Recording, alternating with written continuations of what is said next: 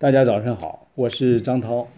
今天呢，想跟这个大家这个机会呢，谈一个在房中呃，在这个房东管理中有一个很重要的一个原则。这个原则呢，我们叫做一千一百十法则，一千一百十一法则。那么，首先在这讲这个法则之前呢，我想给大家分享一个我个人对所谓原则的一个观点。呃，很多时候大家一说原则，觉得枯燥啊，没有道理啊，深啊，难懂啊。其实不是，我个人对这个原则的理解，其实和很多常规的这种概念稍微有一些不太一样。我觉得这个原则，特实际上就指的原理啊、公理啊，就是我们中国有时候讲叫做“放之四海而皆准”的这种道理。它我觉得应该有三个通性，任何这样的原理，真正。真正的这个这个，我觉得是这个实实在在的原理，应该有三个三个特性。第一个，它的适用性，就是说它适用很多这个这个关这这这种这种这种事情，就是说它不是说就是说你这件事儿适用，那件事不适用，今天适用，明天不适用，啊，这个在中国适用，在国在外国不适用，或者在外国不适用的，其实不是，它适用于任何时间。任何地点适用于任何人物，这是原理的第一个特色。第二个特色，原理一定要实用。什么叫原理一定要实用？就是很多你会听到那些原理说的很很大很空，但是真正想用上根本没法用。这个例子大家可能也就见过很多。这个没法用，其实有两种原因，一种是叫故弄玄虚，就是很多人把这个原理搞得好像是哎呀真是，因为你听的人听着就懵了，说哎呀这他妈讲什么呢？这到底是，对吧？所以你既然听懵了以后，又看这个人戴着眼镜，这个一副非常渊博的样子，你就觉得，哎呀，这个事情是不是，哎呀，是不是因为我知识太浅薄了，人家太太太太渊太渊深了，这个知识太渊博了，我要是问了一句话跟傻子一样，是不是显得我特别惨，特别傻？我还是别吱声了，这装着听得懂。就很多情况下是这种情况，我个人也有这种体会，对吧？我上班的时候就有这么一位。呃，是这个呃，自称是这个炼油厂的催化炼化专家，呃，这是在在这边上课上学的时候，你要听他这个讲的这些东西，基本上不出五分钟，你已经彻底找不着北了。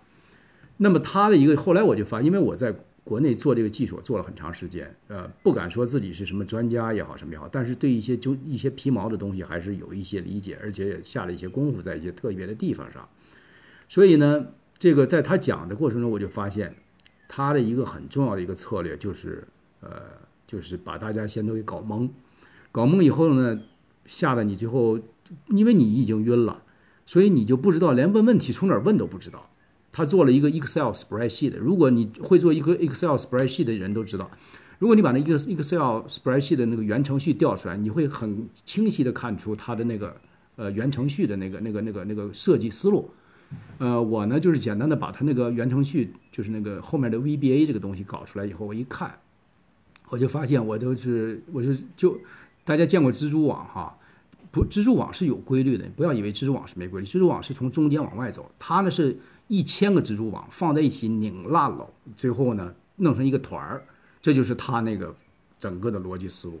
你想搞清楚它那个逻辑思路，呃，那你就是做梦了，呃，这是它的一个特点。你说他自己懂不懂？他自己可能懂，但是呢，你想让别人懂很难。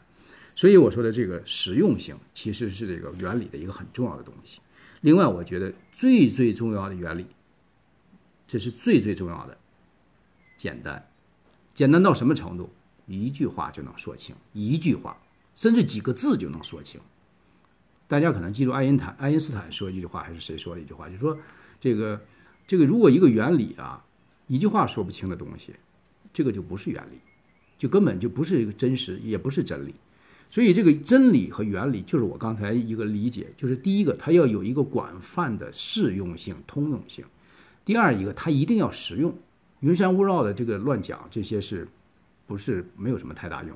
第三一个，它一定要简单，几个字就能把这个东西来的概括。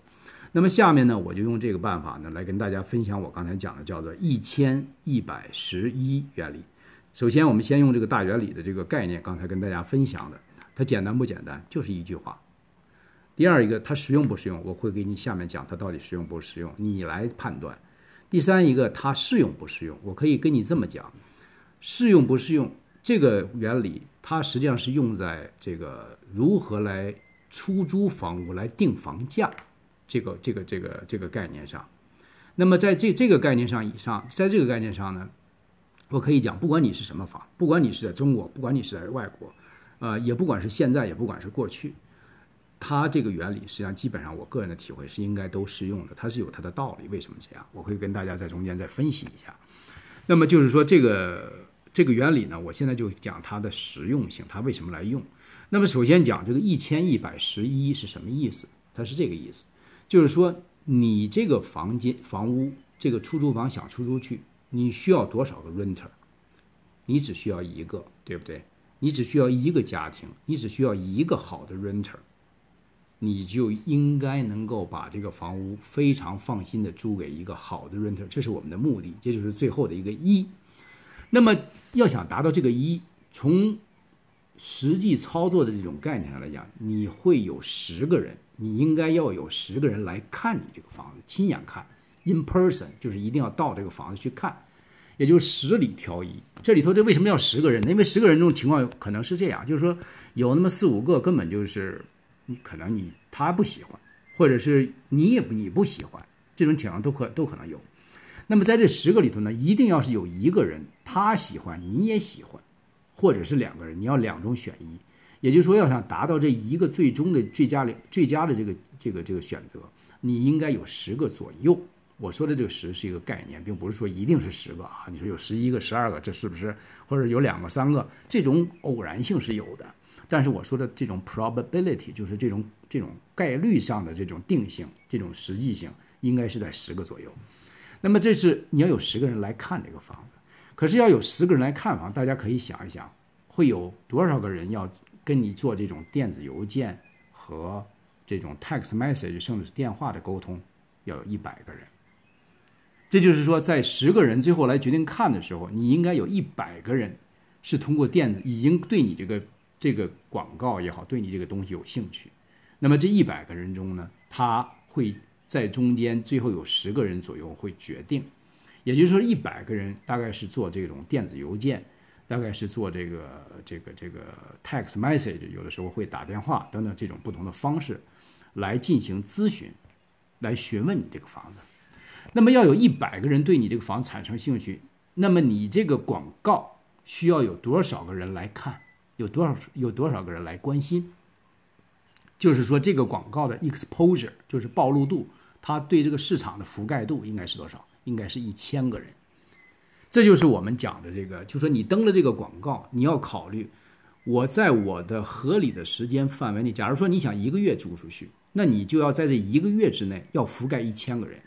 这就是你广告的真正的最后要达到的目的，别的都是都是为这个目的而服务的。所以大家想一想，按照这个思路下来推，你一讲你就明白了。不管你是什么房子，你首先要想到的是，OK，我如果想三十天之内把这个房子租出去，那我就要保证有三十个人每天要看到我的广告，对不对？那你就想，OK，如果要想做到三或者是三百个人，或者是三十个人每天要看到我的广告，那你想，我第一个解决的问题就是我需要登。几个地方登广告，很多人就问我说：“哎呀，哪个地方登的好？怎么呃这什么讲？”其实我们我是这样处理的，一般我们会登最少三个地方，因为这个道理很简单，你登的地方越多，你覆盖的面就越大，对不对？但是这里头也有一些其他的动态的因素，今里今天这在这里就不跟大家细讲。但是原则上应该是在在三个点，不管是可积极也好，不管是 Facebook 也好，不管是 Rentboard 也好，其实这个时候大家有的时候。会有些朋友会说：“哎呀，我是不是找 free 的？”其实啊，呃，我有一个逻辑观点，就是说，能花钱的地方其实都是便宜货，因为你只要能够花钱能买到的东西，只要它有价值，它对你产生的价值，这个是关键，是个相对概念。这个花钱和不花钱，其实这都是一个。这都是一个，就是它是个绝对值，就是你是不是一个投资者。我很跟大家讲一个很重要的原原理，就是你要看相对概念，不要看绝对概念。什么叫相对概念呢？就是说你可能花三十块钱、四十块钱，或者甚至一百块钱、二百块钱，或者一千块钱、一万块钱，这都不重要，重要的是它能给你带回多少的回报。这是重要的。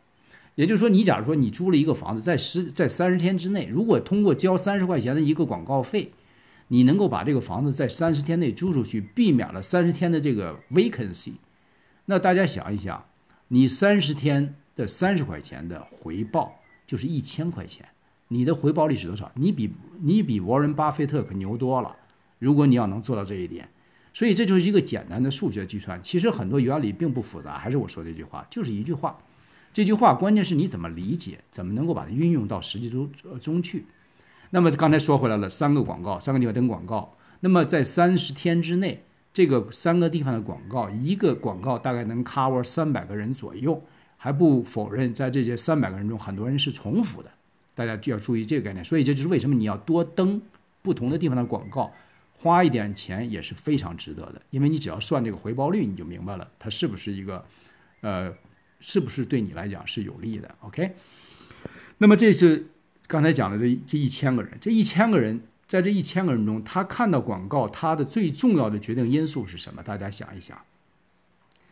走，其实最重要的从表面上看是照片，是文章的你写的广告的 title，另外你的广告的内容一定要清晰简洁，直达他的内心。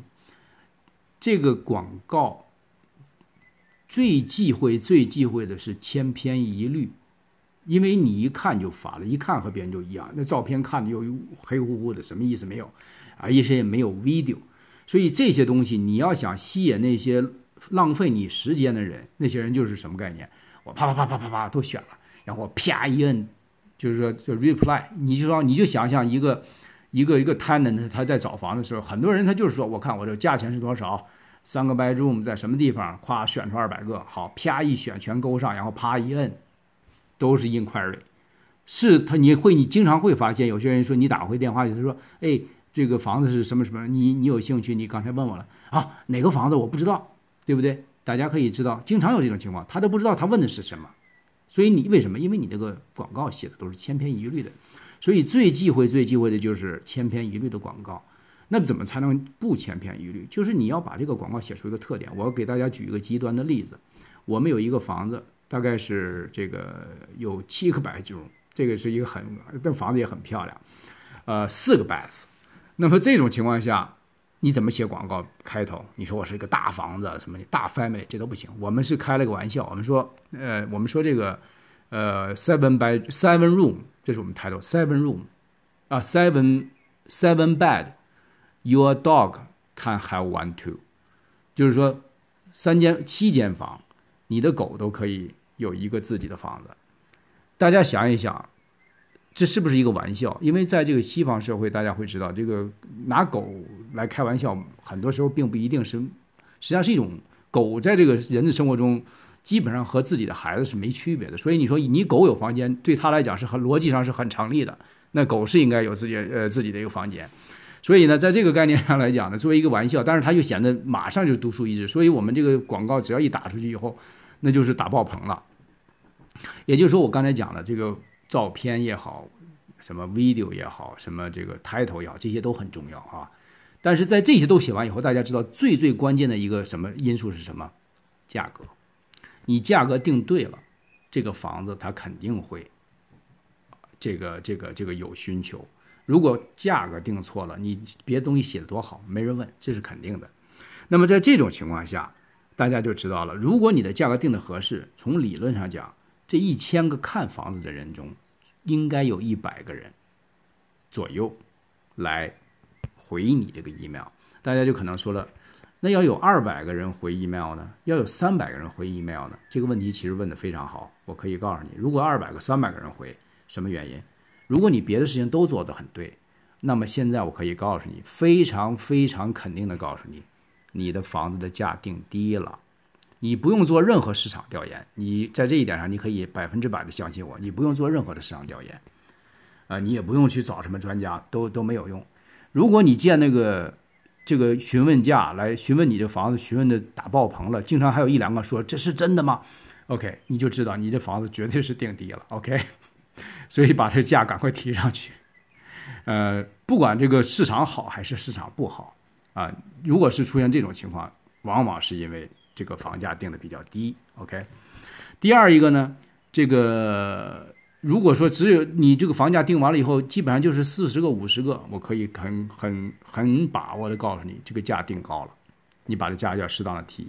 那么具体提多少，根据什么样的房子有不不同的做法，这个我们以后找时间再聊。那么这个是就是刚才说到这一百个人，一旦一百人这个下来以后，你就跟这一百个人做接触，这个做接触也有一定学问，今天也不细讲。但是呢，接触完以后，你应该有十个人决定来看这个房子，这就是我们讲的一个简单的一个一千一百十一的一个原则。好，希望对大家有一些帮助。呃，非常感谢大家的收听，我们下次再见。